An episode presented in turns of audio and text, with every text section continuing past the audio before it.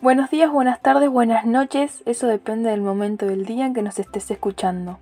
Desde la CDJ Colonia les damos nuevamente la bienvenida a este espacio, porque nosotros como jóvenes decimos ni me callo ni me voy. Hoy es el segundo y último podcast que le dedicamos a la LUC, Ley de Urgente Consideración. Si no escucharon el primero, les recomendamos que vayan, lo escuchen y luego vuelvan para tener el puzzle completo. Hoy estamos con Carolina Vila, Facundo Mafoni y Felipe Durán. Bienvenidos y gracias por acompañarnos en esta segunda edición. Comencemos. La sección 6 de la Ley de Urgente Consideración concreta medidas para el sector agropecuario uruguayo, sector que tanto ha sido vapuleado durante los últimos 15 años. La campaña contra la LUC busca derogar dos de sus artículos. ¿Qué efecto tienen estos artículos y cómo cambia la visión del campo uruguayo? Bueno, estos artículos, en específico lo que se buscan derogar, hablan del Instituto Nacional de Colonización, herramienta creo que histórica uruguaya que, que ha sido un factor fundamental en lo que es la vida en el campo y, y la ruralidad. Estos artículos significan la liberación de aproximadamente 70.000 hectáreas del marco normativo de colonización son todos aquellos predios que fueron prometidos en venta antes de la creación del Instituto Nacional de Colonización, pero que por una ley se sujetaron al régimen de colonización, causando así múltiples problemas a la circulación de propiedades y también a la afectación de las garantías a los bancos e incluso en, varias, eh, en varios juicios de, de inconstitucionalidad, los cuales fueron fallados a favor. Por lo cual lo que se hace es ajustar a derecho a la normativa, porque lo político no puede estar por encima de lo jurídico. Esa discusión creo que, ya quedó saldada y tenemos que ser muy, muy transparente y muy prolijos en el accionar. Lo que se hace es ir por, por ese lado. Pero también se hace una flexibilización en el régimen de residencia de los colonos que bajo determinadas condiciones los que tengan problemas de salud, laborales o de familia y que ya hayan cumplido 10 años de residencia efectiva en el, efectiva en el predio, perdón, habiendo desarrollado el plan de inversiones que impuso el instituto, pueden solicitar ser exonerados de la obligación de erradicación, por lo cual es una posibilidad remota que se plantea porque eh, no sé si se enterarán los que viven en Montevideo atrás de un escritorio, pero vivir en el medio del campo no es fácil. No tenés eh, el médico a tres cuadras, no tenés el policía a dos, ni tenés eh, a tu familia cerca, por lo cual genera un sinfín de, bueno, de traslado y demás que, a una edad llega que uno tiene determinados problemas. Además, en la vida rural que, que los esfuerzos físicos son mucho mayores, está bueno tener esta consideración y no obligar a una familia a permanecer en el campo perjudicando su salud, perjudicando su labor, perjudicando sus estudios y demás. Es importante creo que ir por ese lado. Siguiendo lo que decía Facundo, lo que vemos es una flexibilización a la obligación de permanencia en el predio. Y después, además, por otro lado, me parece algo importante recalcar que el campo es lo más importante para nuestro país. Vivimos gracias al campo y Montevideo muchas veces se olvida que gracias al campo tiene todos los días la comida que necesita. Obviamente, o sea, fuimos gobernados 15 años por un partido que era Montevideo, que éramos gobernados por Montevideo que además hasta me llama la atención de que tienen ahora la Intendencia de Canelones, donde hay muchos campos y agropecuarios, y bueno, eh, para ellos solo es Montevideo. Entonces realmente, o sea, si uno es gobernado por partidos que solamente piensan en Montevideo, es obvio que ellos van a estar en contra de todo lo que quiera beneficiar al campo, porque ellos consideran que el campo son personas que tienen grandes camionetas y mucho dinero, pero no saben que en realidad en el campo hay personas que trabajan todos los días y que luego necesitan esa camioneta porque obviamente el campo es un lugar donde tiene terrenos eh, con mucho pasto y mucha tierra que obviamente van a llevar a que tal vez que ellos necesiten una camioneta más grande. Entonces realmente me parece que discutir, o sea, temas en donde con gente que solamente piensa en el campo y como decía Facundo, que están detrás de un, escritorio sentados hablando de estos temas, es ridículo. Y que nosotros, o sea, y que la gente apoye a derogar una ley donde flexibiliza eh, la residencia de esas personas en el campo. O sea, me parece que es inaudito que ellos quieran derogar este artículo. Yo creo que con, estos dos artículos, este, que ya bien se expresaron mis compañeros Facundo y Carolina, dejaron poca cosa que decir, la verdad. Este, pero para mí abarca mucho más que, solo, solo este tema, sino es parte de lo que yo comentaba hoy, el tema de, de, los combustibles, los, altos costos que tiene el, campo, que también es parte de, todo esto que también se quiere derogar, el tema de ANCAP, de las empresas públicas que tienen un alto costo, que es lo que en parte se busca, se busca reducir este, con la LUC.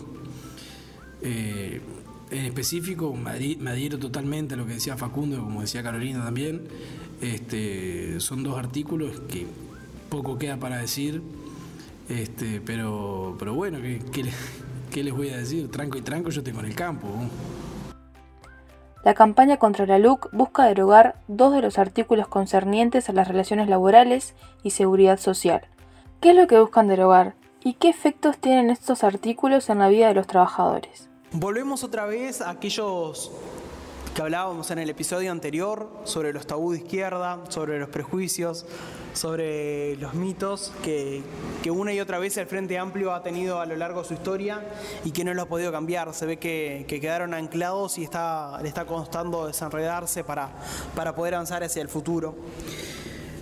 Y creo que, uno de los dos artículos que, se buscan derogar son de los más importantes en, en una sociedad libre y de derecho que nos hablan sobre la libertad del trabajo. Vos tenés eh, derecho a hacer huelga, tenés derecho a hacer paro, pero yo tengo derecho a ir a trabajar, yo tengo derecho a entrar a mi propiedad que seguramente el propietario de, esa, de, ese lugar no es que le cayó de la nada, sino que lo hizo trabajando con mucho esfuerzo y que ver cómo, cómo es tomado por personas ajenas, que es tomado por por, bueno, por, por alguien que, que, tal vez, si bien puede llegar a hacer bien su trabajo y demás, eh, no, no, no, es el propietario. Me parece que, que es algo que, es un mensaje que, no, no podemos dar a los uruguayos. La libertad tiene que primar sobre todo y en eso creo que el gobierno ha sido claro y es claro en estos artículos. Una vez más, no queremos a los uruguayos rehenes de sindicatos, no queremos que algunas organizaciones tengan el monopolio de la verdad y el monopolio de la acción. No puede ser la ley más fuerte, acá tenemos que, que apelar una y otra vez a la libertad. Y por otro lado, lo otro que, se habla y se dialoga sobre las elecciones en el BPS y la obligación de, tener personalidad jurídica, creo que es perfecto. Es seguir apelando al derecho, seguir apelando a la normativa, seguir a un Estado que se ajusta a lo que a la legislación. Es algo muy importante porque lo político no puede estar por encima de lo jurídico una vez más. El derecho a huelga es un derecho constitucional. Nuestra constitución establece que las personas tienen derecho a huelga. Pero cuando hablamos de derecho a huelga, no quiere decir al derecho a huelga no pacífico, que estos son los piquetes, el boicot, el sabotaje o todas las acciones violentas que no dejan que el resto de trabajadores o el propio empleador entre a su empresa para poder ejercer el trabajo. Y entonces acá también me pregunto nuevamente de la libertad, porque si hablamos de libertad, y está la libertad de que las personas hagan huelga cuando obviamente están en contra de algo en su trabajo. ¿Y dónde está la libertad de aquel trabajador que tal vez que no está en contra o tal vez que no quiere hacer huelga o simplemente quiere seguir trabajando en esa modalidad? Entonces, ah, no, la libertad está siempre que estés de mi lado, pero si, si vos no estás de mi lado, entonces no hay libertad. La LUC lo que busca es el ejercicio pacífico del derecho a huelga, la posibilidad de que los trabajadores no huelguistas ingresen a, trabajar a la empresa y el derecho de la dirección de la empresa que puede ingresar al establecimiento para trabajar. No se limita el derecho a la huelga, como dicen muchos de los frente amplistas, sino que se limita el derecho a la huelga no pacífica y la limitación a la libertad. Bueno, acá yo creo que hay un artículo de estos dos que es clave, que es el artículo 392, que ya mis compañeros ya se refirieron a él, este, que yo creo que tiene dos puntos principales de verlo. Que uno no quiere a los uruguayos rehenes de, de los sindicatos, como decía Facundo, que es muy importante ese justo esto mismo, ya que uno puede tener la, libertad de, ir a trabajar y manifestarse, pero son las dos cosas. por, una, manifestación no siempre es el total de los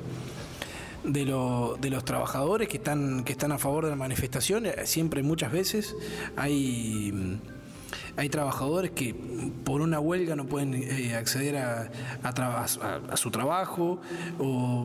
Y también eh, el otro punto que, quiero hacer mención, que sí va más, tiene más que ver con, con la frase de Facundo, de que no queremos los uruguayos rehenes de los sindicatos, es que el tema de las huelgas también muchas veces no ha pasado en el interior, que debido a, huelgas tanto en ANCAP como eh, en, el tema del gas, o en muchos, en muchos aspectos, hemos sufrido de desabastecimiento en el interior, porque Montevideo se ve con otros ojos, pero en, el interior del Uruguay muchas veces hemos sufrido del desabastecimiento de ciertos de ciertos productos por culpa de, un sindicato que, gracias a, una huelga o lo que sea este, termina desabastecimiento. Entonces, acá el problema está ahí.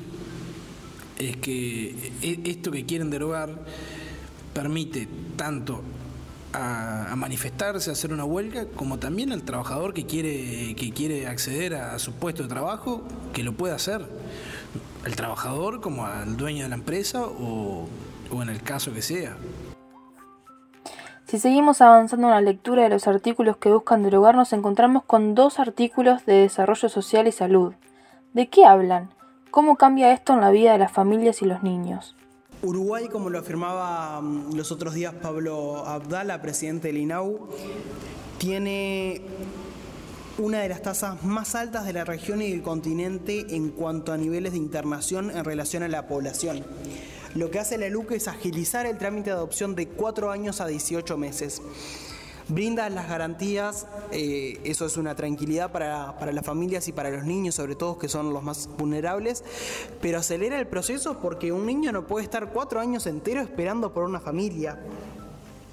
Pensemos en, el desarrollo de ese niño, en, lo mal que lo puede llegar a pasar, en los procesos, en cómo a veces va, va de una familia a otra sin, lograr poder echar raíces y, poder afincarse en un lugar.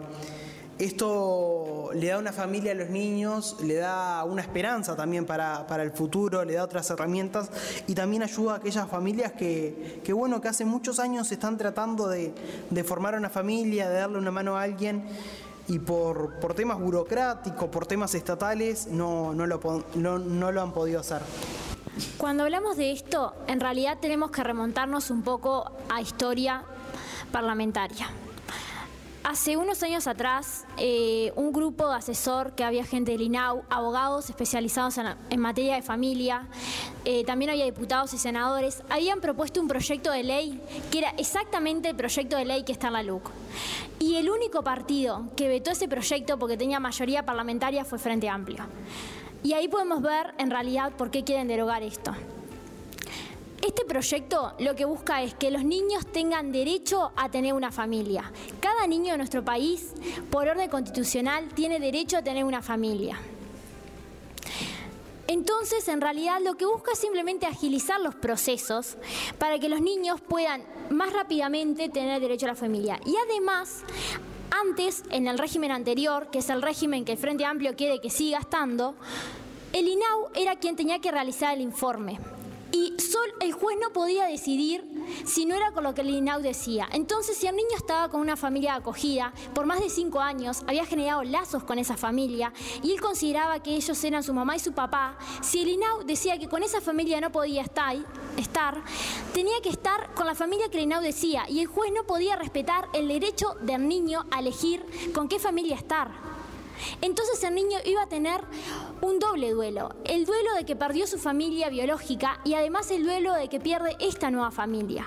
Lo que busca la LUC es que el juez, en esos casos en donde el niño genera un lazo con la familia, pueda quedarse con esa familia y no tenga que estar con una nueva familia generando nuevamente un periodo de adaptación. Además también tenemos que ser conscientes que actualmente está la reproducción asistida y hay una cantidad de formas para que las personas puedan tener niños. Entonces en realidad lo que también busca el Estado es que los niños no queden institucionalizados. Eso quiere decir toda la vida viviendo en el INAU, sino que lo que busca es que haya un régimen más flexible para que las familias, en vez de decidir hacer reproducción asistida porque no pueden adoptar, porque tienen que estar 4, 10, 11 años para poder adoptar un niño, puedan en 18 meses adoptar un niño y así poder generar que más niños tengan un hogar, una familia y sean criados en, en el amor de un hogar que no va a ser en el amor que tienen en el INAU. La sección 9 de la LUC trata sobre la emergencia en vivienda. De esta sección, la campaña contra la LUC busca derogar 24 artículos. ¿Qué efecto tienen y cómo cambian la concepción de la emergencia en vivienda? A partir del 1 de marzo de 2020 asumió un gobierno que se hace cargo y que entre las principales preocupaciones eh, antes de la pandemia, pero también durante y después, estuvo siempre el tema de, la emergencia en vivienda. Eh, una emergencia que, tiene un tiempo prolongado y que ha tenido varios efectos bastante negativos en la región y en el mundo. Una emergencia que, no se atendió bien y como se debía hacer, sino que se buscaron caminos más fáciles que, fallaron. Y este gobierno está tratando de ir a fondo con esto.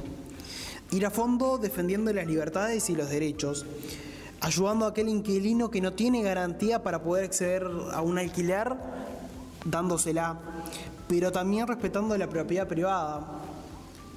Hay muchos casos, sobre todo tal vez en, en, varias ciudades medianas del interior, donde matrimonios de mayores, de clase media, saben que cuando se jubilan no van a poder tener una jubilación que, que les cubra todas sus necesidades.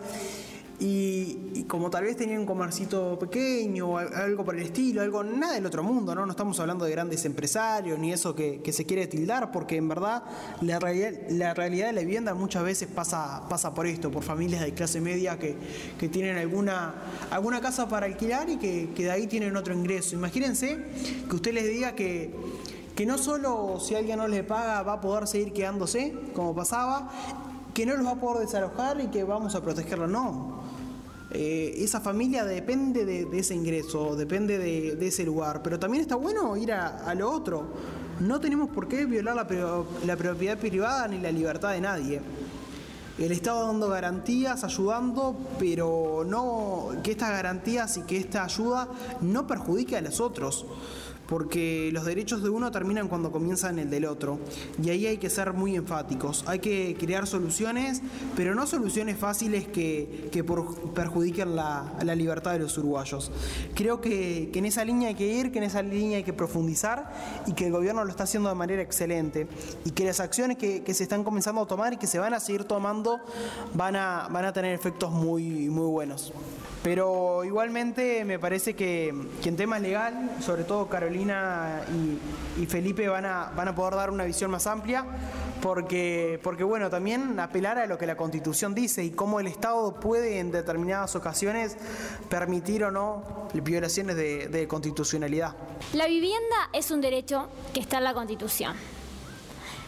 Cada régimen que se ha hecho a lo largo de la historia de nuestro país lo que ha buscado es poder solucionar y poder cumplir con la Constitución, haciendo que cada día más personas puedan acceder a la vivienda.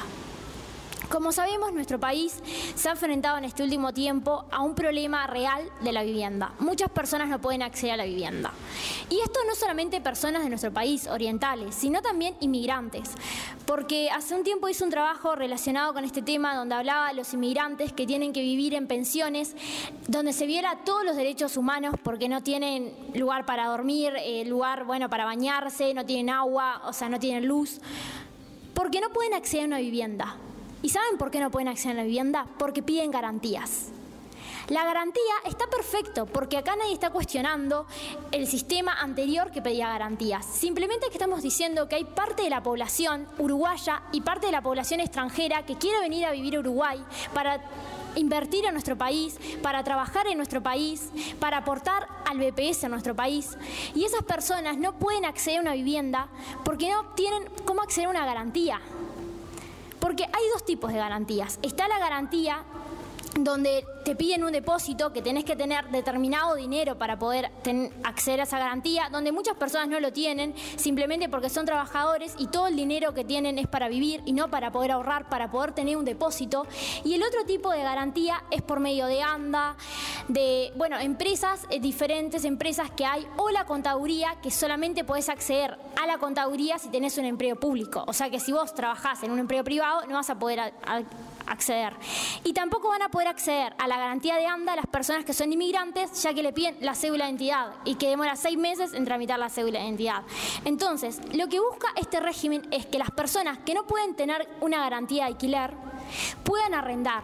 Pero obviamente, o sea, si estamos dando un régimen sin garantías, en donde el arrendador da la posibilidad al arrendatario de que alquile este bien y no va a tener ningún respaldo económico, ¿cómo no vamos a hacer que se pueda desalojar de forma rápida? Porque sería incoherente hacer que haya un régimen sin garantías, pero que esté con, con el desalojo del régimen con garantías que era de un año. Porque entonces, claro, o sea, lo que ellos dicen es, ah, sí, porque es un desalojo express. Sí, es un desalojo express de 10 días, porque lo que se busca es que la persona, si no, o sea, no va a tener un respaldo económico, entonces, si vos no podés pagar, buscas otro lugar para poder vivir. Pero es coherente el régimen con, lo que, con el desalojo que propone, porque si el régimen es de garantías, en donde te exigen una garantía de seis meses, obviamente un año para poder desalojarlo, porque claro, va a tener seis meses de respaldo económico donde la persona no está pagando, pero si no tiene un respaldo económico, está perfecto que se permite un régimen de desalojo. Me parece que esta nueva forma de alquiler es vanguardista, es lo que necesitaba nuestro país en el momento justo. Cuando yo hice el trabajo no se había aprobado la LUC y no estaba la LUC en ese momento, sino que simplemente estábamos hablando de cómo poder solucionar el problema y viene la LUC para solucionar este problema. Entonces me parece que querer derogar algo que lo que busca es cumplir con la Constitución es algo incoherente, algo que no tiene nada de sentido. Tanto la vivienda como la propiedad privada está en la Constitución, como decía Carolina. Y hoy tenemos un gran problema con los dos. Como decía Carolina, valga la redundancia, eh, eh, el problema también no es, no es algo solo de, los uruguayos, sino que hoy vemos grandes olas de, inmigración, de, principalmente, o por lo menos así las veo yo, de centroamericanos, entre muchos otros, donde cada vez tenemos más, más personas dentro, dentro de nuestro país, tanto inmigrantes como uruguayos, que tienen este, este gran problema de acceder a la vivienda. La LUC encara este problema eh, en, un, en, un, mix, en un mixto, cuidando tanto la propiedad privada como ayudando a acceder eh, a, estas personas afectadas, acceder a la vivienda mediante eh, la, ayuda con, las garantías. Para poder alquilar, para poder alquilar por ejemplo, eh, sin tener ciertos requisitos que hoy se necesitan para acceder a esas garantías, tanto como es trabajar en el Estado, o sea la de ANDA, o sean muchas otras que hoy de cierta manera te imposibilitan este, acceder a, a la vivienda. El último capítulo, el capítulo número 11, nos habla sobre disposiciones varias. ¿Qué cambios plantean estos artículos y cómo cambian la vida de los uruguayos? Eh, en esta última sección de, la LUC, donde se buscan derogar dos, dos nuevas libertades, los que se buscan derogar, vamos a decirlo claro y finito, el Frente Amplio y sus aliados quieren derogar libertades individuales para los uruguayos. Para, para ser claros y concisos. Por un lado, la protección a la libre circulación. Uno tiene el derecho a manifestarse, pero siempre tiene que recordar que cuando terminan los derechos de uno empiezan los del otro y tienen que ser respetuosos con eso. No podemos interrumpirle el tránsito a ninguna persona que no sabemos qué tipo de emergencia tiene en ese momento. Tal vez llegue incluso hasta tarde a su trabajo culpa de, de esta movilización o incluso si así no lo hiciere, fuera a festejar. No tiene por qué haber interrumpido el goce de sus libertades porque tenemos que ir a eso, al goce de las libertades individuales de los uruguayos, porque si no pensamos eh, en cada uno de los individuos de, nuestro país, es muy difícil poder llegar a, construir algo en conjunto.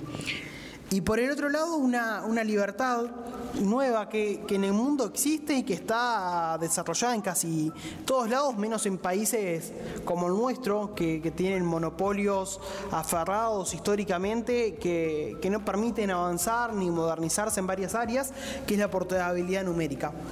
Nosotros queremos empresas al servicio del pueblo y no el pueblo al servicio de, la, de una empresa. Y creo que esa es la premisa fundamental. El número a partir de ahora, bueno, en próximos meses va a comenzar a ser tuyo. Tu número de celular es tuyo. Vos vas a ir a la empresa que elijas ir para, para, usar ese servicio. Y quienes dicen que esto tenta contra Tel es porque entonces no tienen confianza en la eficacia de las empresas públicas. ¿Es eso lo que están diciendo? Si la gente se va de una empresa a otra y hace el trámite, es porque no le estamos brindando un servicio bien y va a otro. ¿Eso es lo que están diciendo? ¿Que no brinda un servicio decente de telefonía, y de internet móvil? Si es eso, díganlo claro y contundente. Si no confían en las empresas públicas y en su eficacia, díganlo. No den vueltas.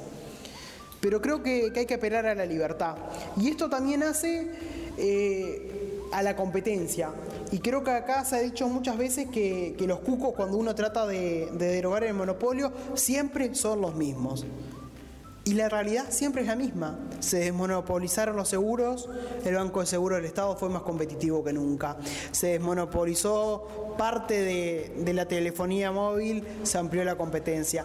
Cualquiera de las veces que se amplía la libertad, que se amplía la competencia, se amplían los márgenes de ganancias, se amplía la buena atención y sobre todo ponemos al pueblo primero y no a las empresas por delante. Porque al final lo que hacemos es proteger a un monopolio estatal por sobre la libertad individual. Y eso no es lo que queremos para Uruguay. Bueno, sobre esta sección me parece que lo importante es volver a recordar lo que dije al principio sobre la libertad. Que la libertad está en, todo, en todos los ámbitos de nuestra vida y se tiene que respetar la libertad siempre.